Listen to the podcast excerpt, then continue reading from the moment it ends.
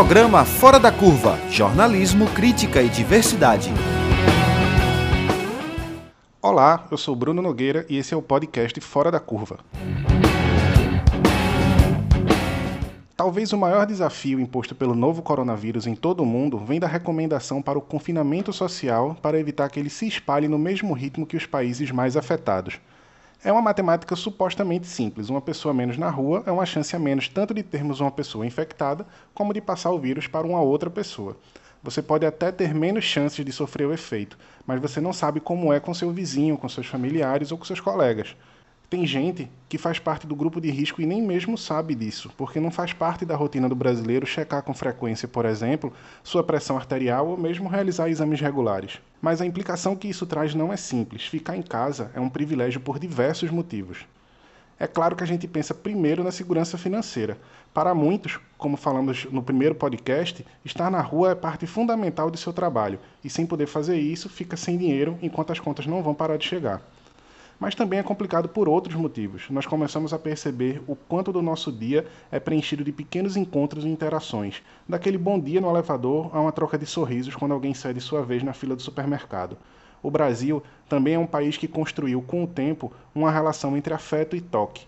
Então, estar na rua é apertar mãos, trocar abraços, enfim, sentir a presença de quem a gente sabe que está ali também não é simples porque existe uma forte onda de negacionismo, infelizmente, em parte promovida pelo próprio governo federal. Nós temos um único presidente entre todos os países do mundo que está pedindo que a população faça exatamente o contrário e saia de casa.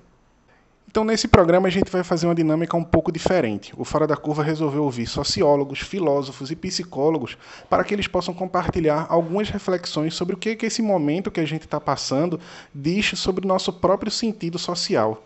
E eu começo essa série de depoimentos com uma voz que já é conhecida pelos ouvintes do Fora da Curva, Maria Eduarda Rocha. Ela faz parte do nosso time de apresentadores e também é doutora em sociologia. Ela falou um pouco sobre esse sentimento de deslocamento que o, que o isolamento traz na medida em que aprendemos a nos rever enquanto sociedade. Há muitos anos eu li um romance de José Saramago chamado A Jangada de Pedra, que contava o que acontecia com as pessoas quando Portugal e Espanha se soltavam do continente europeu e começavam a flutuar sem rumo no meio do Oceano Atlântico. Sem saber onde a terra sob os seus pés ia parar, as pessoas não viam sentido em continuar suas atividades cotidianas e coisas absurdas começavam a acontecer. Mal comparando, esta pode ser a sensação de muita gente diante das incertezas que estamos vivendo com a pandemia do coronavírus. Não é só o medo da morte que todos nós, em algum momento da vida, temos que enfrentar. É a suspensão da rotina, que no final das contas é uma das respostas mais eficientes que temos contra esse medo da morte e tantos outros medos, porque a rotina nos poupa de ter que pensar o tempo todo. Quando acordamos todo dia e sabemos o que temos que fazer, tomar café, ir para o trabalho, voltar para casa, fazer alguma atividade de lazer, encontrar as pessoas, descansar, isso por si só produz algum sentido e segurança em nossas vidas. Mas e quando a nossa rotina de repente é suspensa e sem prazo para voltar ao normal? Isso pode ser fonte de uma angústia sem tamanho. A vida social produz o que a gente chama de naturalização. Muitas práticas cotidianas acontecem sem questionamentos. É como se a gente funcionasse no piloto automático a maior parte do tempo. A gente não se pergunta se amanhã vai ter expediente, se a farmácia vai estar aberta ou se vai faltar comida no supermercado. Quando um evento como esse que estamos vivendo acontece, essa sensação de segurança pode evaporar. Uma das razões é que desligamos o piloto automático, justamente no momento em que estamos mais sozinhos. Talvez possamos então aproveitar para refletir sobre essa vida que levamos sem pensar. Mesmo sem nos conhecermos, estamos ligados uns aos outros, dependemos uns dos outros. Mas como vivemos separados pela divisão do trabalho em uma sociedade capitalista, muitas vezes só interagimos através do dinheiro, quando fazemos uma compra ou contratamos um serviço, por exemplo. Isso foi criando em nós a sensação de que vivemos cada um em um mundo muito particular, nossa casa, nosso trabalho, nossa família, e como indivíduos, fomos nos percebendo como separados da coletividade, como se o destino de todos não nos afetasse. Suspeito que o medo que sentimos nesse momento é que uma epidemia como essa nos lembra o quanto nós estamos ligados uns aos outros e o quanto apenas as respostas individuais aos nossos problemas são precárias. O dilema que enfrentamos como espécie humana é a encruzilhada entre um individualismo autodestrutivo e a construção do bem comum. A pandemia apenas revela o que teremos como desafio pela frente, não pelos próximos meses, mas pelas próximas gerações. Não é uma mudança simples. Quero muito acreditar que uma crise como essa possa chacoalhar as certezas dos que creem que as soluções individuais do mercado são suficientes a precariedade dos trabalhadores autônomos, especialmente as empregadas domésticas, fica exposta a olhos vistos, assim como muita falta de empatia também. Contra o sonho do mercado, de uma exploração sem limites, justificada por uma visão ultra-individualista do cada um por si, precisamos afirmar a luta pelas políticas públicas, mas também as tantas formas de solidariedade tão necessárias nesse momento. O isolamento social só precisa ser físico, a rede invisível que nos une precisa ser acionada mais do que nunca. A ideia de um confinamento se torna ainda mais complexa quando escancaramos os números da diferença social e econômica que são gritantes no nosso país. Segundo o Instituto Brasileiro de Geografia e Estatística, o IBGE, o índice de pobreza subiu no Brasil durante o ano de 2019, e isso afeta a própria condição de ficar em casa para muita gente. Em muitos casos, temos espaços que passam a ser ocupados por um número maior de pessoas, residências menores e com menos estrutura, o que torna a rua parte da casa. Um outro espaço de circulação e convívio que é fundamental para o cotidiano em comunidades mais pobres. E isso coloca o Brasil em uma situação quase que de checkmate quando o assunto é empatia, porque aciona a necessidade daqueles que têm o privilégio de ficar em casa em ajudar outros grupos sociais. Quem fala um pouco sobre isso é o professor do Departamento de Filosofia da Universidade Federal de Pernambuco, Érico Andrade.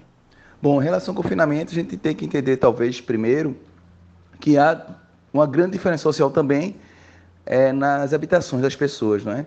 Ou seja, fazer o confinamento um apartamento grande ou numa casa boa, com vários cômodos, não é? É uma coisa, né? Fazer confinamento num espaço muito pequeno, que já é dividido por várias pessoas, é de outra ordem. Então há uma diferença social muito grande do ponto de vista da geografia urbana, do ponto de vista também das casas e apartamentos, e sem, sem desconsiderar também que nós temos o fato de haver populações que moram em, em casas é, improvisadas ou em favelas, é, sem nenhuma estrutura mínima. Né? Então é muito difícil falar em confinamento, no sentido de que nós vivemos uma cidade que é muito desigual, então as formas de confinamento elas terminam sendo profundamente desiguais. Então, não sei se dá para colocar na mesma balança é, o confinamento da classe média, por exemplo, em bairros nobres, e exigir da mesma forma que as pessoas em bairros mais simples, em favelas, comunidades carentes, tenham confinamento, porque a rua, para essas pessoas, é a extensão da casa delas, né? A casa delas é muito pequena, é muito pequena, sem estrutura, e muitas vezes estar tá na rua é uma forma de você estar é, tá lidando com, com essa pobreza mesmo que está presente na, nas remoradias. Outra coisa importante também é que a própria noção de confinamento, esses cuidados com o corona, são diferentes de acordo com as classes sociais. Isto é, o acesso a, a informações, a tudo isso, ele é feito também de modo diferenciado. Então, as pessoas mais acesso a informações, as informações circulam melhor.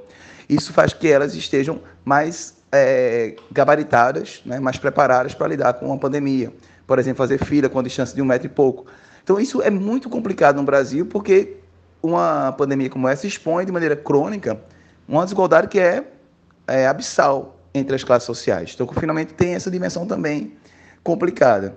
Além disso, o confinamento ele é delicado também, porque várias pessoas precisam fazer exercício físico, precisam é, até levar sol. Então, há limites de confinamento é, claros, evidentemente, e o desafio talvez seja uma campanha que faça as pessoas diminuírem o máximo que puderem, sobretudo quem tem privilégios, é, diminuir o máximo que puderem a presença nas ruas. Né? Então, acho que o desafio é cobrar de quem sempre foi privilegiado, né, as classes sociais mais abastadas, que podem fazer home office, que podem fazer trabalhos que, não, que são é, condizentes com a situação como essa, trabalhos que podem ser feitos em casa.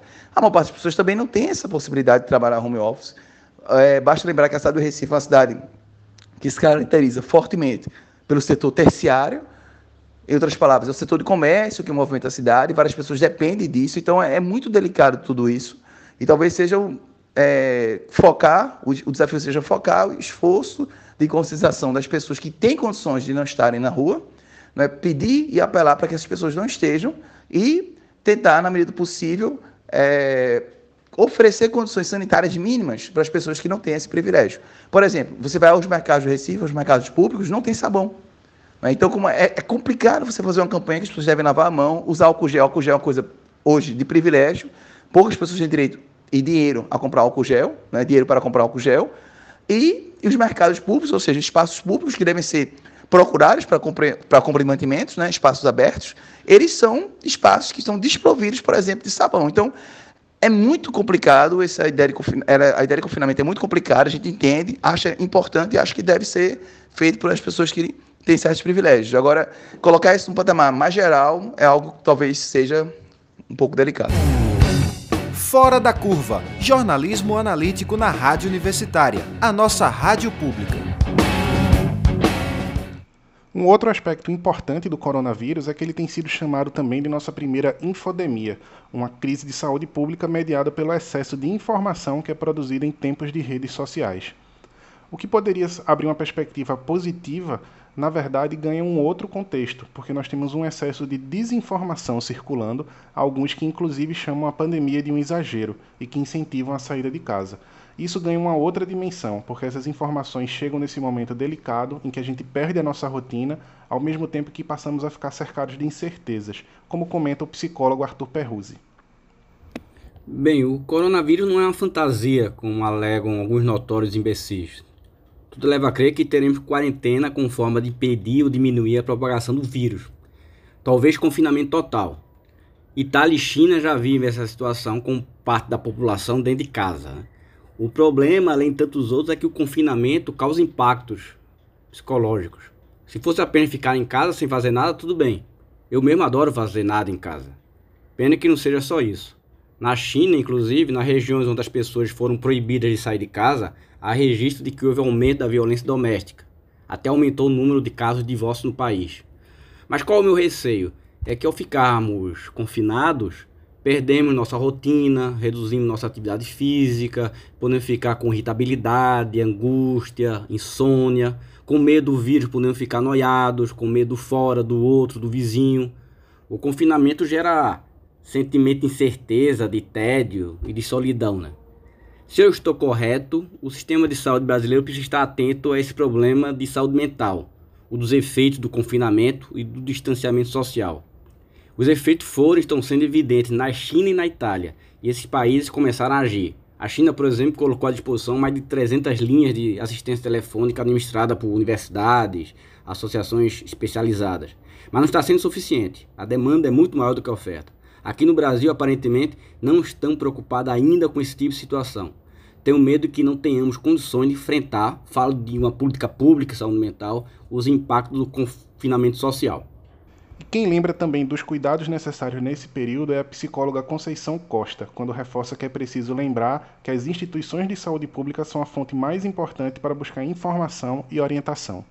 Bom, para falar um pouco sobre esse momento, a primeira coisa que a gente orienta no campo da saúde mental é que as pessoas tenham muita calma, muita calma, é, busquem informação, tenham muito cuidado, muito cuidado, mas não entrem na ansiedade, não entrem na loucura de achar que tudo que leem, tudo que ouvem é verdade. Primeiro buscar informações sempre que são é, informações oficiais, né? Da área de saúde, das prefeituras, do governo do estado, do governo federal, porque sempre são profissionais é, da área de saúde, da área social, que estão falando sobre o momento de hoje. É um momento muito grave, é um momento muito sério, é um momento que o mundo todo está se é, tendo que se repensar e que se rever. É, do ponto de vista do comportamento, das relações humanas, como vocês bem perguntam, né, da própria condição humana né? Assim, nós, como humanidade, a gente está precisando mesmo rever, nós estamos precisando pensar nossas relações E aí nós estamos pensando nesse momento é, o quanto a gente tem de afetividade, o quanto a gente tem de solidariedade, o quanto esses valores que foram um pouco perdidos ou esquecidos pelo dia a dia, é, pela tecnologia, pela necessidade de sobrevivência, o quanto esses valores precisam ser resgatados em nós, né? sobretudo solidariedade e respeito ao outro, respeito às outras pessoas, respeito à condição daqueles que são diferentes de nós, especialmente nesse momento as pessoas idosas estão numa situação de vulnerabilidade por conta do coronavírus, né, por conta do, do, do, do momento que nós vivemos. É, então, a orientação da saúde mental é sempre muito cuidado, muita serenidade em tempos difíceis é difícil ser sereno, mas é uma necessidade. Para quem já tem é, adoecimento psíquico, processo depressivo, crise de ansiedade, é, no Brasil a gente oferece através de uma resolução 011-2018, que é a resolução do Conselho Federal de Psicologia, permite o atendimento online. E para nós que não fazemos atendimento online, foi aberta a possibilidade de continuar o atendimento para aquelas pessoas que estão em processos terapêuticos ou de acompanhamento psicológico. Então, ter contato virtual, ter contato é, com seu terapeuta, com profissional de psicologia, também é importante, né? A necessidade de manter as medicações que são organizadas, que são passadas pelo médico, no caso do psiquiatra, é, e a necessidade das pessoas não entrarem é, no surto coletivo de que tudo é coronavírus. Né? A gente gripa com mais facilidade nesse período do ano no Brasil, a gente gripa depois do carnaval, tem que tomar cuidado com gripe, mas o que é importante nesse momento é, é, é a possibilidade, é a oportunidade da gente aprender. É, como definir relações de respeito, de solidariedade, como eu falei antes, é, e como, como coletividade nós precisamos nos unir Cada vez mais nós precisamos ser umbutos, né? Eu sou porque nós somos, eu estou porque nós estamos. Então, o meu bem-estar depende do bem-estar do outro, o bem-estar do outro depende do meu bem-estar. Então, é o momento da gente rever quais são os valores que a humanidade hoje quer para si, quais são os valores que nós deixamos para as nossas crianças, por exemplo, é, o gasto exacerbado, o consumo exacerbado, a correria do dia a dia. São momentos como esse que a gente pensa como fazer um processo de reeducação coletiva. É, e, e, isso é importante nesse momento. Isso é importante, porque cuidado é uma coisa, desespero é outra.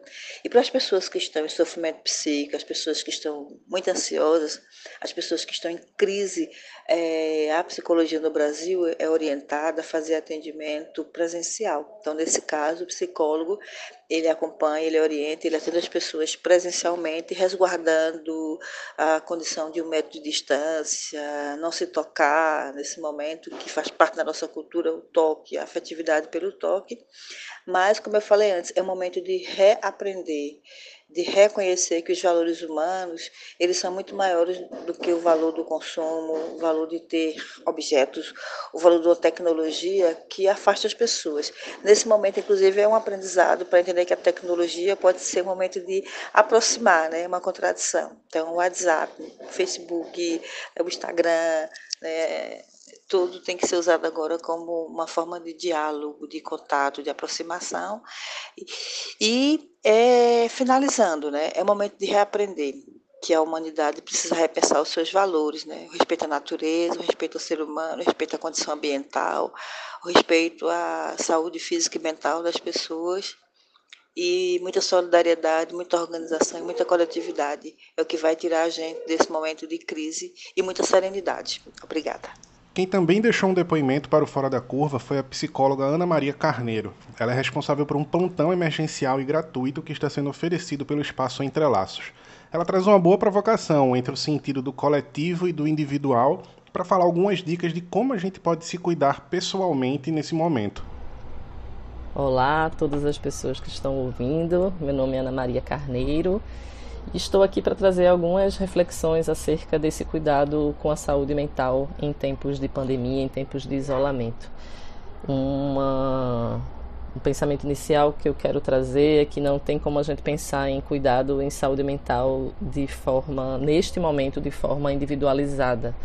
O primeiro horizonte que eu queria colocar aqui é para a gente pensar, inclusive no nosso autocuidado, partir de, de um olhar para o coletivo, né? para a empatia com as outras pessoas, com a solidariedade. Nos temp em tempos de isolamento, é, a gente pode ser convidado muito mais a pensar só em nós, o que é que eu estou fazendo, e não pensar no que é que a outra pessoa não consegue estar fazendo também. A gente já vive numa sociedade que entra em colapso, né? Em colapso eu digo que não tem acesso básico minimamente para lavar as mãos, ter acesso à água, ter acesso a uma boa alimentação, à luz, enfim. Então acho que esse momento pede para que a gente olhe para o coletivo, comece pensando no coletivo, porque também já estamos entrando num, em uma série de situações de violências cotidianas entre as pessoas, no ônibus, no Uber, no hospital, no supermercado, porque as pessoas estão para além do mal-estar de viver essa quarentena com inúmeras dificuldades, é também porque a gente vive num pensamento individualista. Então, esse momento agora é, é como se fosse um desafio para nós humanos romper com esse pensamento em alguma medida e pensar nessa coletividade, nas pessoas que estão em situação de rua, nas pessoas idosas que estão nos abrigos, né? crianças e adolescentes em situação vulnerável. Então a gente precisa encontrar sim formas de como é que eu posso ajudar essas pessoas teremos necessidades diferentes. Nem todo mundo vai ficar ansioso, nem todo mundo vai ficar com, com transtorno de pânico, mas muitas pessoas vão estar também. E aí é importante perceber isso. Cada um que está aqui ouvindo agora também, é, como é que você está se cuidando, né? Às vezes a gente corre para cuidar da outra pessoa e não percebe qual é o seu limite.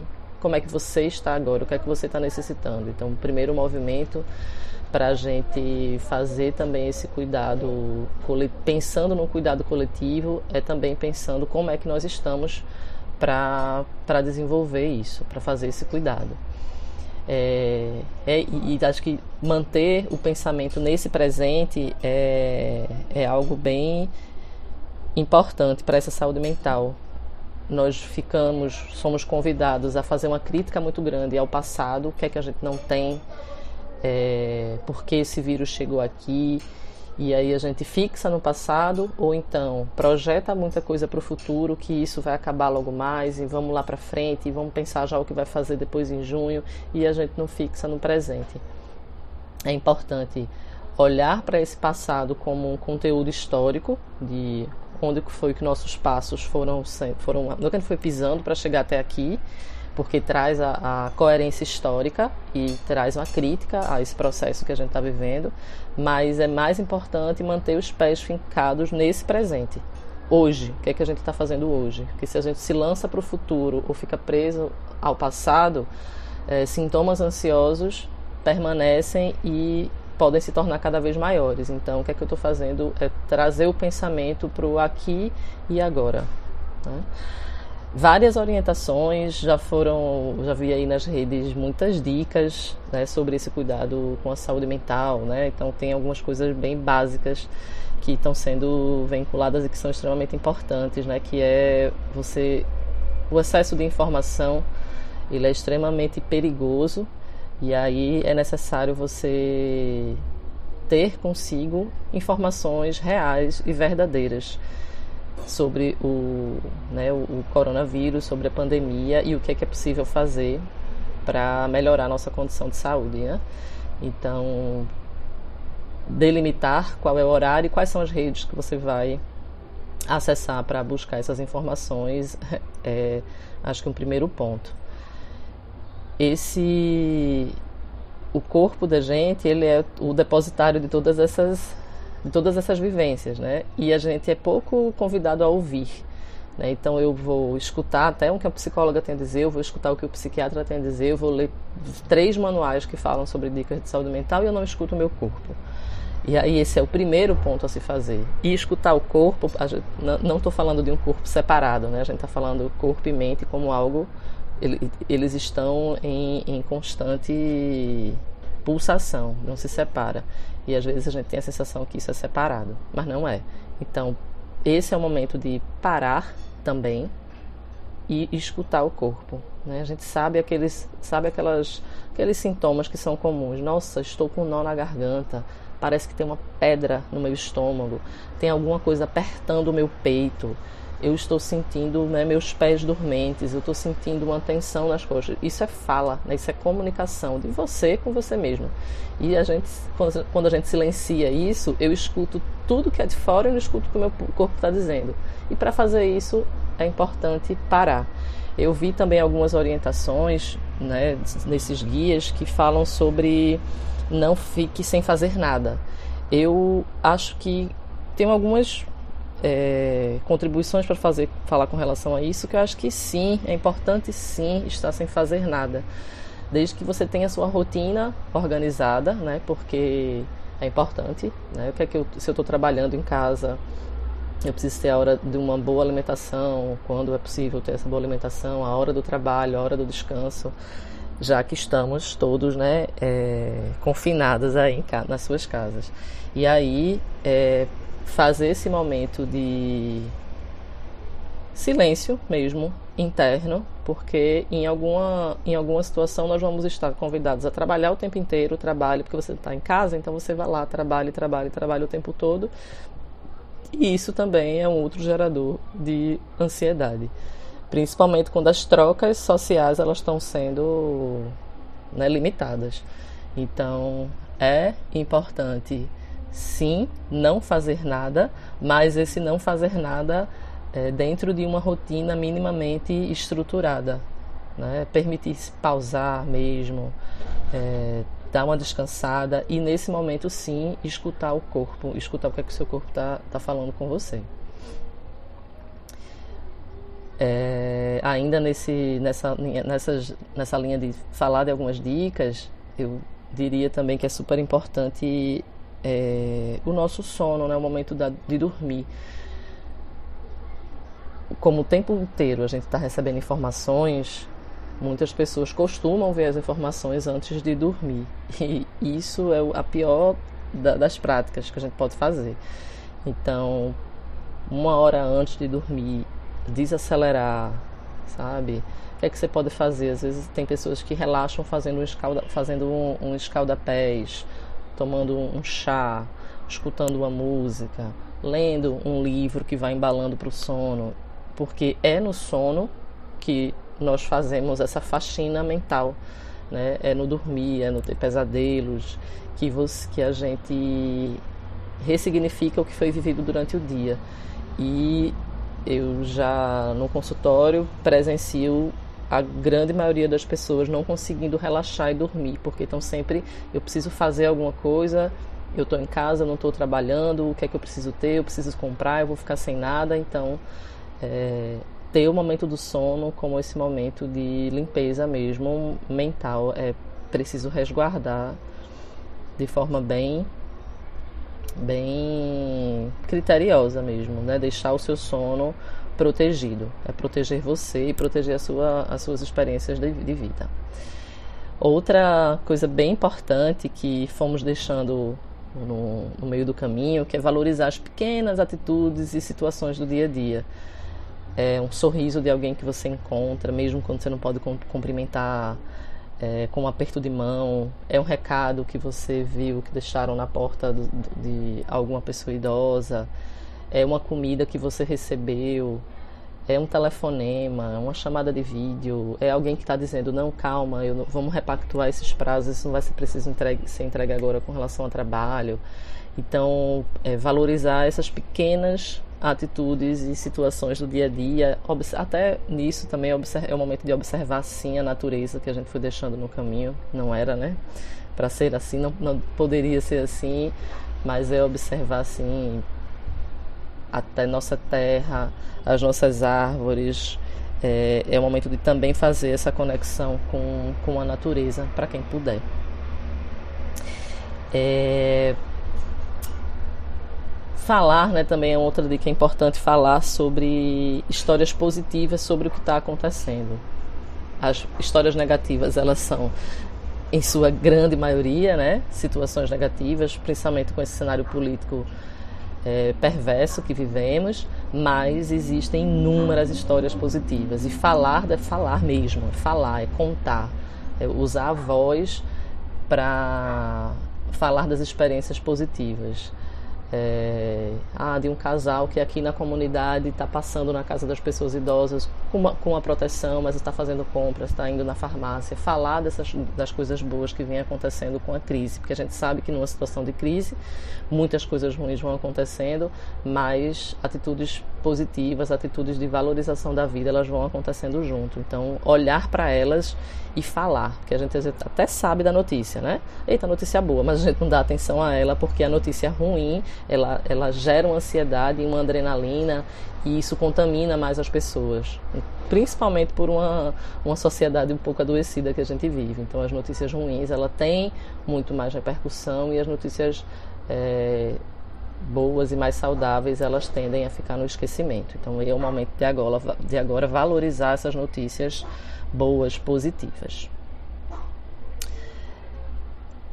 É, essa, as atividades lúdicas, né? o que é que você pode fazer? Você pode estar em casa só com três pessoas, duas ou quatro, ou sozinha, e apostar em atividades lúdicas barra também aí fazer atividades artísticas. A arte ela tem o poder, os artistas nesse momento têm, podem salvar a humanidade, né?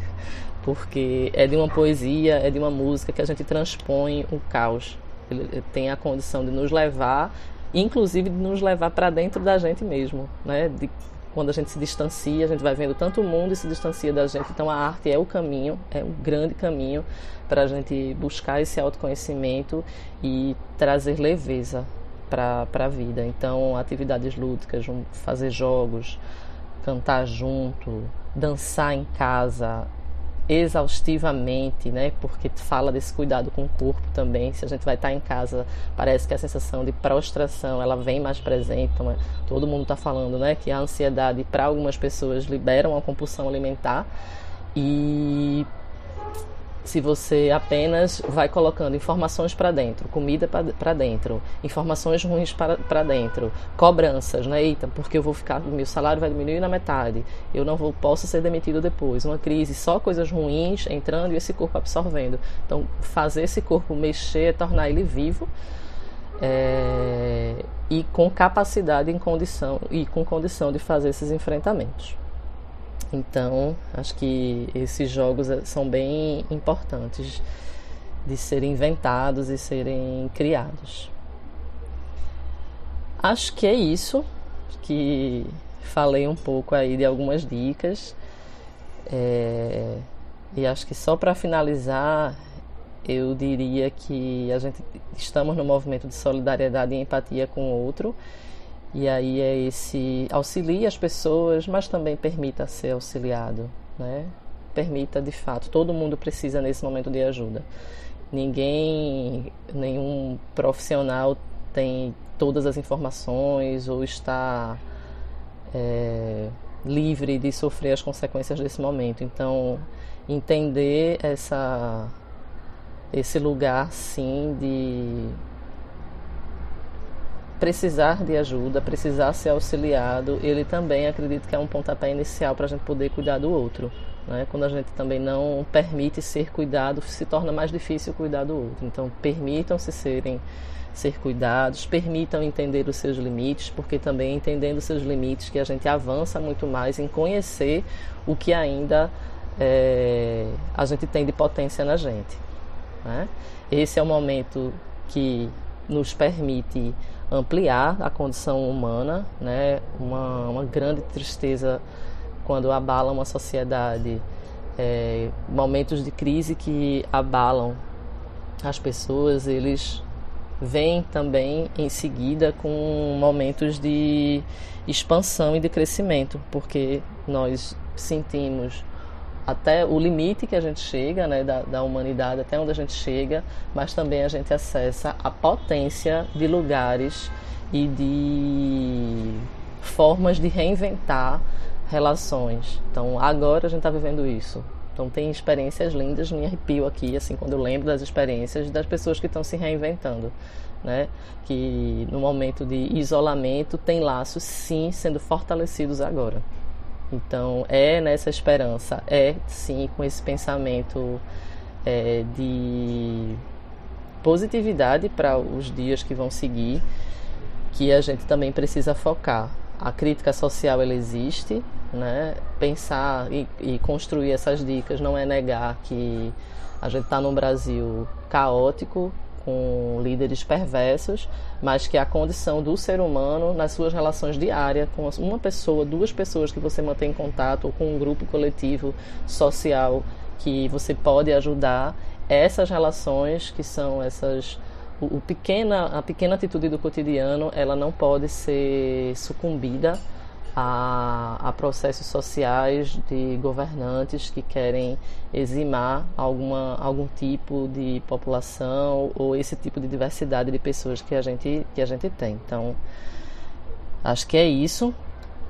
É, todas as contribuições aí, outras dicas, tem muitas dicas rolando pela internet e é importante também que todo mundo tenha acesso, mas primeiramente aí nunca esqueçam de escutar os seus próprios corpos e fazer essa, essa pausa também nessa na correria do, do dia a dia. Um abração, beijo, beijo. Programa Fora da Curva. Informação a serviço da maioria. Quem encerra essa série de depoimentos é a professora do programa de pós-graduação em psicologia da Universidade Federal de Pernambuco, o Edna Galindo. Ela falou sobre o que a gente pode fazer para garantir nossa saúde mental nesse momento de confinamento. O isolamento social que o coronavírus está impondo para a gente é, merece ser pensado no que se refere à, nossa saúde psíquica, né? Como é que a gente se relaciona com a gente mesma, com os outros, num contexto desse? Como é que a gente se coloca no mundo? De forma geral, eu diria que essa circunstância atual de isolamento social, é, se, ela, se ela fizer emergir sofrimentos, angústias, ansiedades, inquietações, essas questões elas já são nossas. É quase como se fosse assim. O isolamento pode ser um terreno é, propício para poder a gente acessar algumas dessas coisas, desses modos de, de lidar com o mundo, né? Então, o que a gente lida como um sofrimento, sabe, assim, um aperreio, um juízo, isso na verdade não é de fora, é nosso. Nesse sentido, a coisa mais interessante é a gente poder se entender melhor. Se cada um de nós puder entender como é que a gente funciona, como é que a gente lida, como é que cada pessoa lida com situações de estresse, com situações de ameaça, como essa que está sendo vivida agora. Então, cada um de nós tem um modo específico de lidar com isso. É importante que cada pessoa se conheça e possa lidar melhor com o seu modo de ser diante desse contexto que está sendo colocado para a gente de isolamento social. Essa eu penso que é a grande saída para garantir nossa saúde mental é, diante dessa situação toda que é nova. Agora sim, a gente, se a gente sabe como a gente funciona, né, como é que a gente lida com determinadas circunstâncias, ou se a gente tem ao nosso lado pessoas que têm dificuldades específicas para lidar com estresse, ameaças, é, incertezas. Então é importante a gente ficar bem sensível para poder auxiliar essas pessoas que estão por perto. Por exemplo, é, não tem sentido ficar 24 horas no ar acionando informações, é, buscando notícias, investigando novos dados esse é um movimento ansioso que só vai mobilizar mais ansiedade para quem já tem uma forma de lidar ansiosa com a realidade. Então é importante entender isso, assim. Informações com notícias, sabe, ruins, com notícias é, de insucesso diante do enfrentamento do coronavírus, pode também mobilizar movimentos pessoais, movimentos internos, assim, de medo intenso, de paranoia. Então é importante a gente saber como é que a gente agencia. Esse tipo de coisas serve para a nossa vida comum, para qualquer momento da nossa vida. É por isso que é importante a gente entender nessas circunstâncias atual, atual nessa circunstância de, de confinamento que a gente está, evitar fazer um bombardeio de informações, buscar somente informações de sites, de fontes seguras, como as secretarias de saúde, o Ministério da Saúde, que são as autoridades sanitárias no assunto. Entender que essa, essa fonte é mais é, é, indicada do que qualquer espaço alarmista e, e que mobilize pânico, muito, muito terror. Uma das grandes dificuldades é que é que a gente faz isolado, sem sair para a rotina que a gente tinha e para fazer as coisas que a gente normalmente tinha. É um outro momento da gente tomar um aprendizado com isso. O que é que é comum a gente fazer? A gente naturaliza práticas, a gente naturaliza rotinas, a gente meio que super normal, então, acordar a tal hora, ir para o trabalho, fazer não sei o quê no final da, da semana, na sexta, fazer um happy hour, tomar uma cervejinha ali. Tudo isso é naturalizado. Essas coisas se tornaram comuns porque a gente estabeleceu como comuns. Então, o melhor modo de lidar com essa é, esse confinamento obrigatório é a gente construir novos hábitos, construir novas estratégias. E olha que a gente tem hoje um grande apoio com, com os meios tecnológicos, as redes sociais, a internet. A gente pode fazer chamada de vídeo para um parente que está longe, para um amigo que também está confinado. A gente pode conversar. Então, a gente pode acionar referências que façam com que a gente dialogue com as pessoas. A gente pode trabalhar de modo remoto. São modos de a gente lidar com isso, mas a grande dica é aquilo que você pensa que era muito normal na sua vida, aquela rotina, ela era naturalizada. Ela foi construída assim. Então, você existe para além dela e ela não comanda a sua vida. Você pode ter autonomia agora de poder construir é, novas situações. Você pode trabalhar de modo remoto você pode fazer coisas que você não fazia antes, porque, sei lá, tem gente que diz, ah, eu não lia porque eu não tinha tempo. Né? Você pode fazer várias coisas que, que esse novo contexto está sinalizando que é possível fazer. E este foi o podcast Fora da Curva. Esperamos ter contribuído para suas dúvidas e também ter ajudado a pensar novas questões sobre esse assunto. Continue atento em nossas redes sociais para mais notícias e informações. Nós estamos no Facebook, no Instagram e no YouTube, além do Spotify. Basta procurar por Programa Fora da Curva nessas plataformas. Se você está no Recife, também pode sintonizar a Rádio Universitária 99.9 FM ou a Rádio Paulo Freire 820 AM de segunda a sexta, a partir das 11 horas, com reprise às 19 horas. O Fora da Curva é uma iniciativa do Departamento de Comunicação e o Departamento de Sociologia da Universidade Federal de Pernambuco. Este foi um conteúdo exclusivo produzido para nosso podcast. O roteiro, apresentação e edição são minhas. Eu sou Bruno Nogueira e vejo vocês em um próximo episódio. Programa Fora da Curva. Análise crítica de assuntos do interesse público.